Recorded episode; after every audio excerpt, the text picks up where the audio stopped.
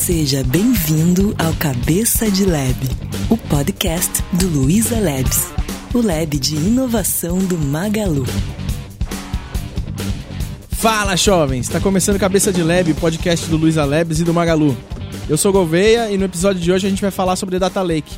É uma arquitetura que cada vez mais empresas vêm adotando e que é um dos elementos da mentalidade orientada a dados. É, a gente trouxe para falar aqui hoje sobre esse tema o Nelson Forte. Fala, Nelsinho. Gouveia. É, o Nelsinho aqui do Labs. Então, Isso. por favor, explique aí o que o senhor faz, além de encantar nossos corações. Obrigado, são seus olhos, cara. É, hoje, atualmente, eu, tô, eu sou tech lead de, é, da, da área de ciência de dados, especificamente, na verdade, tech lead da área de dados, mas focado em ciência de dados e etc. Então, é, dando suporte para a galera é, e, e- e sempre pensando na frente, pensando em inovação com relação à ciência de dados etc. Boa! E com a gente aqui também tá o Pedro Pichatelli, nosso picha. Por favor, Picha, né? E aí, e aí, Gouveia? E aí, Nelson? A voz do Nelson fica boa. É, cara, eu, meu nome é Pedro Chatelli, eu sou engenheiro de dados aqui no Magazine. Hoje eu faço parte do time que cuida do Data Lake do, do Magazine e eu participei do, um pouco antes aí como usuário do Lake, antes no time de recomendações. Isso aí. Bom, é, para começar, né? Que raios é Data Lake? Acho que quem clicou e não sabe aí, vamos só dar uma base para conversa fluir um pouco mais. É, então, o que é Data Lake e como no Labs isso é importante pra gente aqui? Cara, o Data Lake é um termo que foi inventado lá em 2010 pelo James Dixon. Ele, numa dessas conferências internacionais aí, ele introduziu esse termo para o mundo, explicou que era uma ideia nova, como é que ele achava que as coisas deveriam eh, fluir, né, a partir daquela, daquele momento. E é engraçado porque o mundo aparentemente compreendeu completamente errado, né? Porque Que deixou ele pistolista. Exatamente. Quatro anos depois, ele escreveu um blog post no, no blog pessoal dele dizendo que o mundo havia te entendido ele errado. Ele confrontou diversas pessoas também é, influentes, né? Como falando assim, cara, você entendeu errado, você entendeu errado, você também entendeu errado, todo mundo entendeu ele errado. Então, assim, eu acho que a gente pode explicar o que, que a gente enxerga como Data Lake no Labs para o James Dixon não pistolar com a gente depois. É, cara, basicamente no Labs a gente trata como Data Lake uma, um lugar único onde todos os dados da companhia vão parar, né? Esse dado ele pode vir de uma aplicação, ele pode vir de um caminhão da logística, ele pode vir de uma loja física, ele pode vir de qualquer lugar. E a gente não discrimina dado, né? Qualquer dado pra gente é dado. A gente guarda esse cara lá, trata ele, cataloga e depois disponibiliza para a empresa.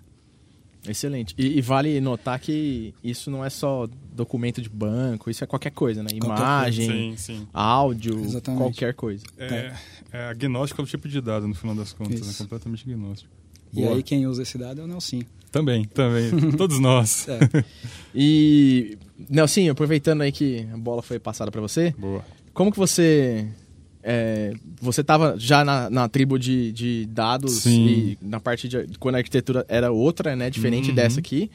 É, quando você tava lá, o que, que você consegue comparar e quais as dores que a gente teve pra falar, putz, a gente precisa mudar isso? E, na verdade, onde surgiu a primeira ideia? Ou Sim. foi acidental, foi planejado? Foi levemente planejado, eu diria, na verdade. É, no foi finalzinho de 2013, é, num papo com Fatala, que é o, que é o nosso CTO, C- C- CIO, na verdade, agora, né? Não, CTO. CTO, CTO, tá certo. Nosso CTO, ele, ele veio com essa ideia, acho, acho que foi, foi em alguma conferência que ele viu que estava todo mundo falando disso e etc. E ele trouxe isso pra gente, trouxe isso pra discutir e, e, e era engraçado porque era um termo que a gente não conhecia, mas tudo que acontecia e tudo, tudo que aquele termo envolvia a gente conhecia. A gente tinha, de, de alguma forma tinha tido contra, contato. Então, é, isso foi, foi bem bacana, porque a gente começou, é, a gente pôde aproveitar uma, um movimento que estava acontecendo, talvez em algumas empresas, é, e um movimento estava acontecendo com relação a dados pelo mundo, a gente cons conseguiu aproveitar essa ideia e começar a usar as tecnologias que a gente ou estava se acostumando ou já tinha tido contato e, e tinha tido, trabalhado alguma coisa assim. É, nesse momento, no, no, começo de 2014, a gente começou a perceber, cara, a gente precisa ter isso, a gente precisa é, testar e para ver onde a gente vai, é, pra, até onde vai com isso. É, a principal dor naquele, naquele momento era, é, é, já tinha, o magazine já era grande demais, super grande, é, já tinha dados pra caramba, era e, e, e só que tinha um pouco uma maior dificuldade, na verdade, era tipo o isolamento que todos esses dados tinham e não tinha nada centralizado. Principalmente a, a falta de centralização provavelmente tinha a ver com a dificuldade para escalar esses dados. É, cada um tinha sua ilhazinha de dados ali, tinha uma separação é, e ninguém tinha é, pensado ou tinha mesmo receio de juntar tudo isso porque o volume, o, o volume final desses dados ia ser gigantesco, ia ser difícil para processar isso tudo porque ainda estava com aquela ideia de arquitetura muito é, né? de microserviço e, e, e principalmente é, tentando sempre escalar isso verticalmente, né? Escalar tipo aumentando a máquina, aumentando a memória, aumentando o processamento, etc. Chegava um momento que não tinha mais o que fazer, não tinha mais o não, não tinha para mais para onde correr. Foi aí que foi começando em 2014 a gente começou a fazer os primeiros testes fazendo teste de conceito, prova de conceito, é, e pegando dados de, de, um banco espalhado por aqui, um outro banco dali, e principalmente testando isso, né? É, essa heterogeneidade dos dados e é, como juntar tudo isso num lugar e com o volume cada vez mais crescendo, como ainda manter a velocidade, sabe? É, ainda conseguir entregar tudo que precisa é, na velocidade que a gente precisava. Então, a gente, eu lembro que no, a gente começou fazendo os testes com Hadoop especificamente e aplicações e frameworks relacionados dentro do ecossistema.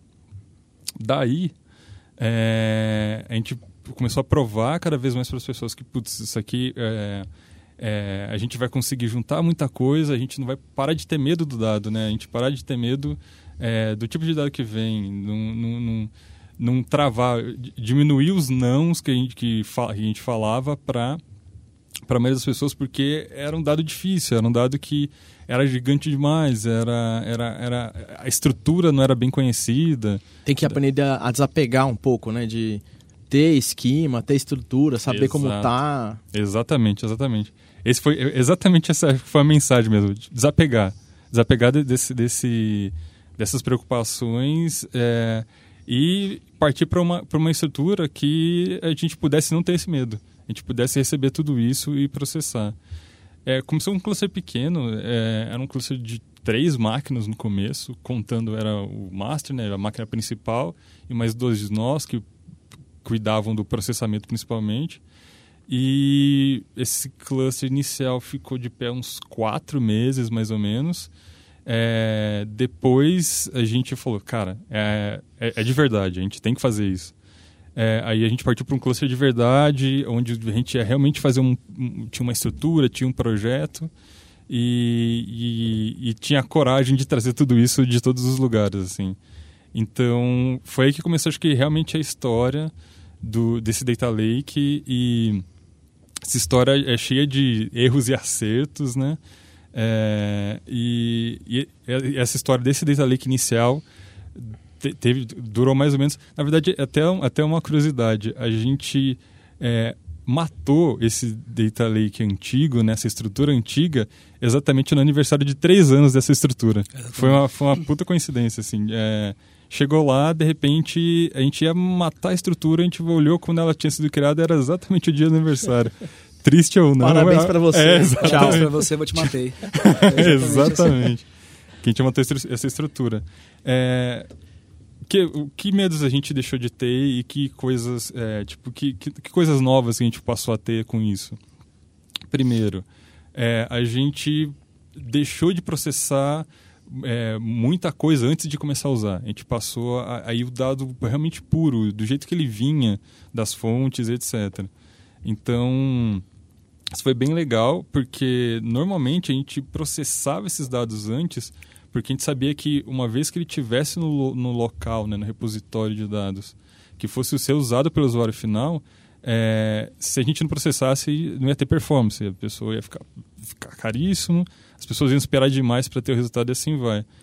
Com essa possibilidade de escalar é, horizontalmente e aí acrescentando máquinas, gente parou de ter esse medo. A gente começou a ter o dado puro do jeito que ele vinha e, e ele ia sendo enriquecido e, e, a gente ia alterando ele é, da forma que precisasse. Então, é, sendo um pouquinho mais técnico, assim, a gente começou a processar hum, é, CSVs gigantescos, JSONs gigantescos.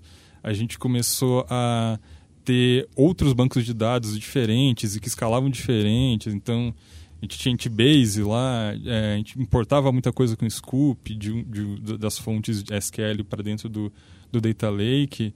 Tinha alguns processos que era, a gente não dá para dizer que era um streaming, mas eles escreviam sem parar lá, então a gente recebia muito dado. E chegou num momento que a gente estava com um cluster muito grande, é, um volume de dados também absurdamente, muito considerável. De, de, é, eu, eu, lembro que no dia do desligamento, no total, tinha mais ou menos uns 40 teras de dados lá, de, de diferentes é, fontes e estruturas. É, e, e, dentro, lá dentro dele tinha um ecossistema bem complexo também, e etc. É, isso foram, foram as coisas boas, assim. A gente deixou de ter esse medo, a gente passou a testar muita coisa é, nova lá. A gente começou a entregar valor de coisas novas também. É, só que nem tudo deu certo, né? nem, nem tudo funcionou super bem. O principal problema, acho que, que, a gente, que a gente começou a enfrentar é era, era como era tudo relativamente manual, o que eu quero dizer é, é a administração precisava realmente de uma, alguém que estivesse olhando para aquele cluster, para olhando para a saúde do cluster e assim vai. É, ele, no final das contas, ele isso gerou um problema para gente. Assim, ficou centralizado em pouquíssimas pessoas que conheciam a estrutura, que sabiam como funcionava, é, de, de, de administrar isso.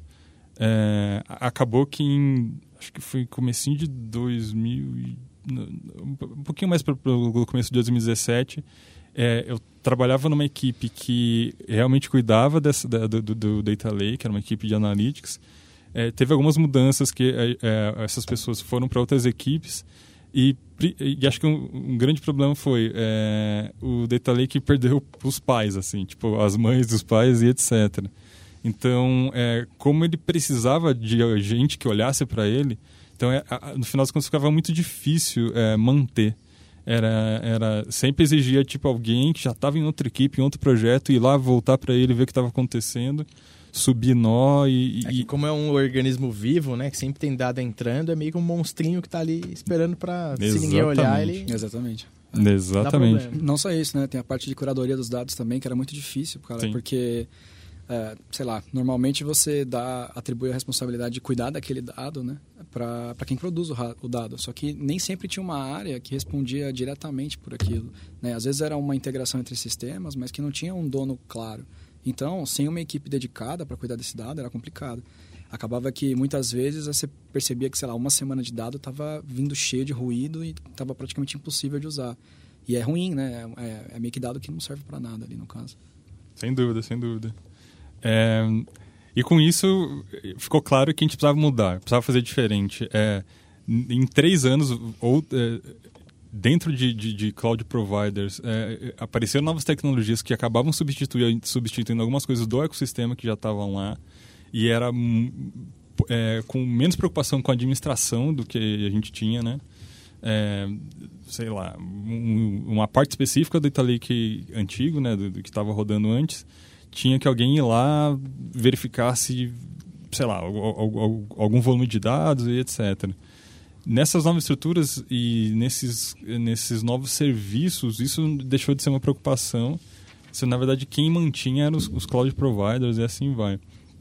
Logo, é, com, com, com, isso aparecendo, ficou, ficou, ficou mais claro para a gente que talvez ter que alguém ficar cuidando disso, uma pessoa que precisa de quase dedicação exclusiva para fazer isso, é, dá a impressão que não precisava mais. Assim, a gente poderia é, dar essa, essa responsabilidade para esses, esses serviços e fazer coisas até mais importantes que a gente não conseguia fazer com os dados, né? Tipo, fazer coisas diferentes que a gente não conseguia fazer porque a gente estava se preocupando com a administração e não com enriquecer, em aumentar a velocidade, etc, etc. Basicamente isso. Legal. E você mencionou lá no começo que vocês começaram a observar outras empresas e tudo mais. É, o que, que vocês observaram e, e quais empresas que vocês observaram para ter uma referência do que a gente tomou de decisão para ter o que tem hoje? Assim? Basicamente as grandes que tem, geram volume de dados, os maiores volumes de dados do mundo, assim. Então dá para citar muito Netflix, a gente olhou muito para a arquitetura da Netflix. É, até porque a quantidade de, de, de dados que eles colhem e, e, geram é monstruosa. Gente olhou também bastante para Spotify. É, que é, são, são, empresas principalmente que tinham uma, uma abertura maior, que, que faziam blog posts nos blogs deles sobre a própria arquitetura gente queria muito saber, por exemplo, de outras empresas como o Google, mas isso não era muito aberto, sabe? É, o Google normalmente ele só faz papers sobre Exato. as arquiteturas deles, mas eles não falam como eles usam as próprias arquiteturas internamente. Exato. Então assim, ele te ensina a fazer um Hadoop da vida, mas ele não fala muito como ele usa o próprio Hadoop dentro do Google. Então é, é uma relação complicada. Exatamente, exatamente. Então a gente foi buscando nesses caras que eram mais abertos, né? Então, saiu bastante ideia daí. A gente, quando a gente olhou para essas, essas empresas é, saiu bastante é, estruturas novas que a gente podia usar, novas formas e etc. Então foi, foi olhando para esses, esses monstrinhos de, de dados aí que, que, que, tem pelo mundo. Boa. Isso foi começo de 2017, é isso? No, Quando a gente decidiu mudar de arquitetura. Foi. Pedro, me ajuda. Não, a arquitetura, assim, a arquitetura rachou de vez foi agosto de 18. Agosto de ah, 18. É recente, boa, é recente. Boa, boa. É recente. É, até, até antes de agosto de 2018, a gente tinha esse cenário onde a galera se revezava, né? os, meio que os criadores do Lake se revezavam para tomar conta uh, e continuavam fazendo suas tarefas, né? Trabalhavam às vezes em recomendações, intelligence e tudo mais. É, e aí, em agosto de 2018, foi quando o Daniel Cassiano né, voltou e resolveu criar uma equipe própria de engenharia de dados e falar, cara, vou trazer uns caras que vão servir para isso, né? Tipo, os caras vão cuidar, é criar uma arquitetura nova que dessa vez escale, que consiga chegar mais perto dessas arquiteturas ideais que a gente enxerga. É, gente que tem no core, assim, né, a capacidade para cuidar desse cara, pensar em soluções mais ou menos voltadas para isso, e aí, num segundo momento, ajudar o Magazine a entrar e usar esse cara, né, começar a pensar de uma maneira diferente, né, dar uma mudada no, no jeito de pensar da galera. Legal. É, dentro dessa temática de Data Lake, né, vocês observam que qualquer empresa pode ter um data lake. Putz, eu tenho uma empresa pequena que a gente faz um trampo para, sei lá, é, inscrição em eventos e coleta de dados em um volume não tão grande. Vale eu ter um data lake porque é mais fácil de processar, etc. Ou vocês acham que é overkill para uma empresa pequena? O que, vocês percebem? não, tá, ó, minha opinião é, na verdade, não, acho que não é para todo mundo porque computação distribuída, né, o que, o que geralmente isso, isso, essas coisas rodam, é, ou seja, está rodando em vários computadores, uma única tarefa está rodando em vários computadores ao mesmo tempo, é, só faz sentido quando você realmente precisa de vários computadores para rodar ao mesmo tempo, né? Então, talvez nem todo, não seja para todo mundo e é, é exatamente o que você falou. Tem, tem cara para alguma, algumas, é, alguns problemas tem cara de ser overkill.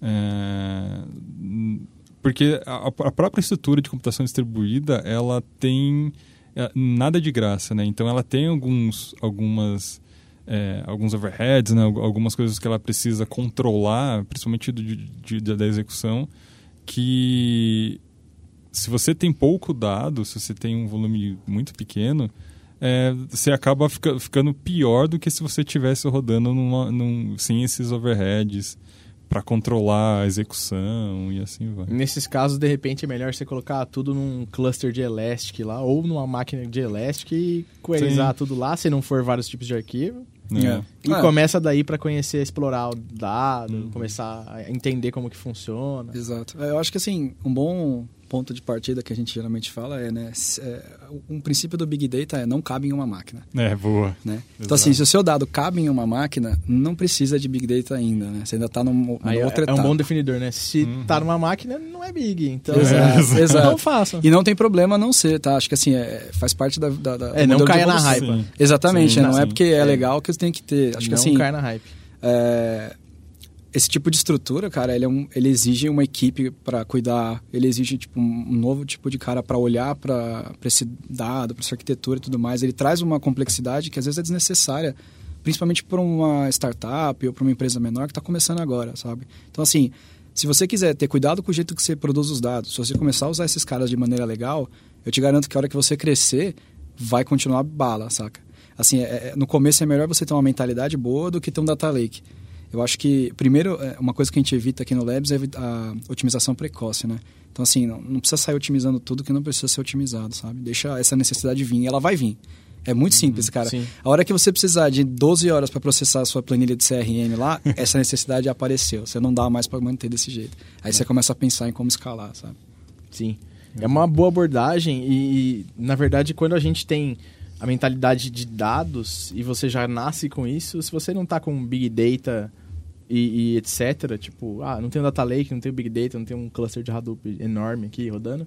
Mas tudo bem, se você tiver mentalidade, você não vai sofrer o impacto maior da mudança, porque você já tem lá. Você vai ter uma tecnicalidade que você vai ter que desenvolver para o problema. Boa. Exatamente. E dentro disso, é, vocês. O que, que vocês observam de é, coisas futuras e, e, próximos passos dentro desse mercado? É, vai existir um data Ocean. Cara, é, eu acho que assim, a... é muito engraçado, né? Porque as coisas vêm como ondas, né? Então, a gente tinha uma. Olha lá, Ocean aí. É, aí, é, falando. Tá... a gente... Cunhei o termo aqui, velho. Vou ficar gente... pistola daqui a uns anos. Assina aí. A gente tinha lá atrás, né, uma arquitetura totalmente centralizada de monolitos, onde tinha uma base só para todo mundo. Teoricamente, naquela lá não precisava de data lake, tá todo mundo no mesmo lugar. Aí a gente falou, não, isso não funciona, vamos quebrar para microserviços. Criamos um lugar onde cada um tem o seu silo de dados lá em uma linguagem, numa, num banco, numa abstração, SQL, não SQL, tanto faz. E aí ferrou, né? Eu preciso de dado de venda, de produto de cliente, estão em três bases diferentes, onde que eu junto isso? Daí surgiu o Data Lake. Agora a gente está né, nesse novo mundo onde todos os dados voltaram a estar no mesmo lugar. E aí volta um problema antigo, que é o catálogo. Que é o uhum. seguinte, uma vez que eu tenho esse, né, esse ocean ou esse lake e tudo mais, o que, que tem ali dentro? Tipo, acabei de entrar ali, olhei para o lake, como é que eu sei o que, que tem ali dentro? Porque num banco é fácil, você pode ir lá, listar as tabelas, listar os bancos, etc. Agora, num lake, onde as coisas não estão estruturadas dessa forma, é um pouco mais complicado. Então, assim, é um grande desafio da, da parte de engenharia de dados hoje é prover um catálogo bom para as pessoas. E, e, detalhe, né? Você não pode só prover um catálogo bom para um cara que é cientista de dados, que programa Python, que entende Spark e por aí. Você tem que prover um catálogo bom para qualquer tipo de pessoa da empresa. Isso é democratizar os dados. Senão você está, tipo, democratizando por partes, sabe? Você não está sendo de verdade democrático. Então, uma pessoa que tem uma capacidade técnica muito mais limitada tem que ser capaz de acessar esse dado e conseguir trabalhar com ele, seja no Excel, por exemplo. Uhum. Pode crer. E dentro disso do de catalogar corretamente e tudo mais, é, acho que quem não está familiarizado, às vezes não consegue imaginar como que, putz, a gente. Como, como que vocês fazem isso? Vocês colocam isso num banco, num S3, num, num GCS? Uhum. O que, que acontece? Você fica num disco? Boa. Como que uhum. você separa em pasta? Sei lá. Cara, a gente, uh, a gente usa uma solução aqui dentro do Labs que chama Secan. É um cara que é um produto código aberto aí, todo mundo pode baixar e usar. É, basicamente, o que esse cara faz? Você espeta ele nas suas bases, né? ele puxa uma prévia dos dados e ele cataloga isso dentro de um serviço. É como se ele criasse um Google interno do Labs. Então, a pessoa entra lá numa página e ela fala assim, ah, quero dados sobre, uh, sei lá, estoque ela escreve a palavra estoque. A hora que ela dá o enter, volta para ela no resultado bancos, às vezes arquivos, de, às vezes de entrega de estoque, por exemplo, uh, planilhas, enfim, é, dados de, diferenciados que o Lake tem lá e que ele conseguiu entender que faz parte do contexto catálogo. Né? Então, hoje é, é, isso que a gente usa como catálogo de, de dados dentro do Labs. É, esse cara ele não é tão trivial assim por baixo dos panos, né? ele tem uma estrutura bem é, gordinha, mas ele é o que a gente achou de mais legal no mercado aí hoje, não pago, para entregar o dado catalogado para os usuários do Lake. Boa. Legal. Isso, isso é bastante importante, do ponto de vista de ciência de dados, é muito importante, porque o começo do, do trabalho do cientista de dados é justamente conseguir é, é, é, encontrar um problema, olhar para os dados e se achar no final das contas. Esse catálogo é absurdamente importante porque é, elimina um tempo gigante do começo de um projeto ou é, do começo, começo de uma tarefa específica porque você não está se achando lá, você não sabe onde estão as coisas, você não sabe os, tipos, os tipos de dados e etc. É, isso vai ter, ter, um bom catálogo está ajudando a gente a, a, acelerar demais todos, tudo que a gente precisa entregar, tudo, todos os, os, algoritmos que a gente precisa executar e, e, e assim vai. Logo, é, é, é, exatamente o que o Pedro falou. É, é absurdamente importante ter esse catálogo e, e ter isso muito fácil para todo mundo. Assim, é, a gente evita, a gente fala que a, tem uma, uma, expressão americana que eles chamam de data bagger, né? O famoso pedinte de dados. Porque muitas vezes, cara, quando você tem um cientista e ele não sabe onde achar os dados e ele precisa desse dado uhum. para poder produzir alguma coisa para a companhia, eles são confundidos com data baggers, porque ele sai andando pela empresa perguntando, oh, você que tem dado de estoque? Não, você que tem dado de estoque? Não, você uhum. que tem dado de uhum. estoque? Ah, putz, achei um, faltam 14. E aí ele fica lá rodando, Exato. é uma quest pessoal do cara achar os dados que ele uhum. precisa. Então, assim, a ideia desse catálogo é evitar esse, esse tipo de problema. Assim, acho que não faz sentido. A gente perde muito tempo do. Uhum. Não só do cientista, né, do analista e por aí vai. É, o, o legal é entender que Data Lake é um, um recurso que é super importante para a gente usar quando você fala, putz, eu preciso saber alguma informação, só que eu não tenho isso já em algum lugar. Uhum. E você, na real, às vezes nem sabe como calcular, como computar, uhum. de onde pegar. Exato. Então, acho que é uma, uma, uma baita ideia para solucionar esse problema. Né? Sim. É uma coisa legal do Lake também é que ele permite que as pessoas compartilhem a, a sua, o seu trabalho, né, de certa forma. Por exemplo, uh, supondo que o Nelsinho ele sei lá, ele trabalha completamente isolado em algum lugar lá e ele cria uma, sei lá, um novo, uma nova hipótese de recomendação, por exemplo, e ele joga dentro do Lake. É muito capaz que o time de recomendações, que às vezes nem conhece o Nelson, veja esse resultado e ele tem a, a base de cálculo e tudo mais, ele consegue conversar com o Nelson, falar assim, caramba, Nelson, vi esse negócio que você fez, achei muito legal. E isso serve para a gente também, como recomendações, sabe? Então, assim, as áreas começam a trocar esse tipo de dado já é, calculado, assim, às vezes processado, de uma maneira que às vezes eles queriam fazer, mas não sabiam como, ou às vezes de uma maneira que eles faziam, mas não ficava tão legal, e por aí vai. E às vezes esse tipo de dado processado ele é tão importante para a companhia, de maneira democrática falando, assim, as pessoas começam a enaltecer esse dado, que aí o time de engenharia de dados vai lá e abraça ele como oficial. Porque a ideia do time de engenharia de dados nada mais é do que cuidar de algumas informações que são core para a companhia, né? Então, pedido, produto, cliente, estoque e por aí vai. Só que se, se, se o, a, o organismo ali que eu estou cuidando está me falando que esse dado é importante de maneira democrática, cara, eu, eu, abraço ele também. Então, eu vou cuidar dele porque, de fato, ele é de importância para a companhia toda. Ele não é um dado mais de contexto ou de nicho que a gente fala. É, dentro dos nossos desafios também, aí, é, acho que para várias pessoas que lidam com data lake e dados de pessoas, a gente tem um desafio que vai ser obrigatório a gente contemplar no ano que vem. Né? A gente tem esse ano para trabalhar com ele. É, não quer dizer que a gente não faz, uhum. mas quer dizer que a gente vai ter que tomar muito cuidado com várias coisas, que é a famosa Lei Geral de Proteção aos Dados. Exatamente. É, como que vocês veem essa iniciativa da lei? É, dentro do aspecto técnico, né? E quais os desafios que vocês já têm observado de, de abordar as necessidades que essa lei vai colocar? Legal. Cara, eh, eu acho que a lei está super correta, eu acho assim, eh, faz bastante sentido, eu acho que a gente tem que ter controle mesmo sobre as informações que a gente acaba é, disponibilizando para as outras pessoas e elas têm que cuidar dessa informação com carinho, né? A gente não pode tratar esse tipo de dado de qualquer forma. E eu acho que, assim, falta um pouquinho ainda de claridade sobre alguns tópicos da LGPD, né? nem tudo está 100% claro, definido, ainda tem bastante discussão em cima do tema, mas eu acho que está encaminhando para um caminho legal, ele está indo para um rumo bacana, num, num, meio termo ali entre eu conseguir dar, pegar dados do meu cliente de maneira é, que eu consiga criar modelos, né? ajudar o Nelsinho a criar coisas novas. Obrigado. É, mas por outro lado, sem expor demais a vida da pessoa, por exemplo, a um ataque, né? A gente acha que a segurança é uma coisa seríssima hoje com relação a dados. E dado que a gente tem um celular ali que, por exemplo, emite nosso lat long, ou seja, a gente tem a geolocalização da pessoa né, é, o dia todo, então é, tem que tomar bastante cuidado com esse dado.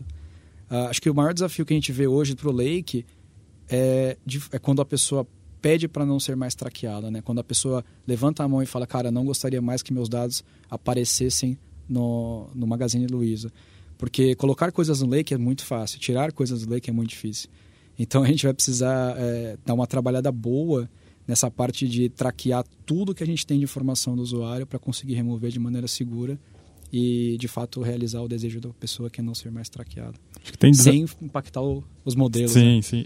Acho que tem um desafio também de criptografia, talvez, aí envolvida, né? É. De. É, já, trazer dados nem sempre é fácil, armazenar esse cara nem sempre é fácil, buscar é mais difícil ainda, mas tem, tem, tem um desafio de, de como eu guardo isso da maneira mais segura possível. Isso envolve não só o, a criptografia dos dados mesmo, mas olhar para a própria rede do, que está envolvendo é, essa, essa, arquitetura de data lake, ou o que é exposto, é, e, e, e, se o que é exposto, eu, e, quando eu digo exposto, estou falando de APIs, etc. Se o que é exposto é realmente seguro, é, e também acho que respeitar o direito universal pela privacidade, assim. Acho que é o maior, maior desafio nisso para o futuro. Né? É, o que a gente tem feito também bastante é tentado é, revolucionar um pouco o jeito que as pessoas trabalham, né? Porque, cara, dentro do Lake, ali no, na, no ecossistema do Lake, eu tenho o, um cloud provider que, cara, tem milhões de certificações lá de segurança. Uhum. Eu tenho é, criptografia, eu tenho VPC, eu tenho um monte de recursos de segurança. O problema acontece quando a pessoa puxa dados do Lake e quer trabalhar na máquina dela, por exemplo. E assim, a, cada vez mais a gente tem é, criado mecanismos para evitar que isso aconteça. Por dois motivos. Primeiro, porque, de novo, né, voltamos naquele problema da, do Big Data Small Data. Tipo, não cabe na minha máquina. E o segundo coisa é, cara, a gente sabe que a cadeia mais, o elo mais fraco da cadeia da segurança é sempre a pessoa, né? Então, eu posso fazer o lake mais seguro do mundo. Se aquela pessoa tem um notebook, puxa o dado para cá e é roubada, cara, o cara que pegou o notebook dela pode pegar o HD e ter acesso a todos os dados. Né? Então, toda a minha segurança ali, meu Fort Knox que eu construí em volta do lake, vai para hum. serve para nada, né? É. E, e, se o desenvolvedor vacila em algum momento, Também. por mais curto que seja esse momento, hum. é bem é bem crítico, né? A gente tem bastante cuidado com essas coisas. Muito. É, a gente mega segrega as coisas, uhum. acesso também é um negócio super controlado. Exato. Mas acho que o desafio que eu também vejo para várias organizações, não só, não só a gente, né? É, é conseguir também você implementar isso sem perder a agilidade de como que a gente trabalha. Sabe? Exatamente. É. Eu acho que o grande segredo é você conseguir vender para todos os níveis as vantagens de trabalhar dentro do Lake, sabe? Porque geralmente as pessoas, tipo o Nelsinho, você, a galera que é mais técnica, tem essa consciência por natureza. Ah, o problema começa a ficar um pouco maior quando você sai da camada mais interna ali do Lake. Pessoas que às vezes são mais simples ou têm uma, uma formação não tão, não tão específica nessa parte e não compreendem todos os riscos que envolve aquela informação. E tudo bem, sabe? Eu acho que, de novo, né, quando a gente fala de democracia, a gente está falando de pessoas diferentes que às vezes, pô, às vezes o cara é o melhor cara que eu tenho para tratar de estoque, por exemplo. Mas ele não é um cara muito técnico em relação a TI. Então eu tenho que dar para ele ferramentas com que ele consiga trabalhar aquele dado que ele precisa para continuar fazendo o trabalho excelente dele de estoque, sem que ele perca performance ou agilidade, mas que ele mantenha aquele dado seguro, né? Eu não posso dar para ele as mesmas soluções que ele tinha no passado, que já tinham problemas de segurança, né? Como Sim. trabalhar o dado na própria máquina. É, e, dentro disso a gente entra até no, no tópico aqui que vai vai ser nosso último, inclusive, que é ah. é o desafio maior que a gente tem relacionado a pessoas, né? Sim. Como todo desafio que a gente tem, é, colocar o um mindset de data lake, de dados e de usar dados e, e captar, armazenar e depois conseguir enxergar, é, de entender criticidade e, e, perigos e tudo mais. Acho que o desafio de pessoas é cada vez maior. É, a gente, inclusive, vai ter um episódio sobre uh, mentalidade de dados para tentar abrir um pouco a cabeça de quem não tem isso ainda. Uhum. É, e, inclusive, nesse episódio a gente deve aprofundar um pouco mais sobre isso. Legal. Bacana. Cara, eu acho que hoje quem é referência no mundo para essa parte é o Airbnb.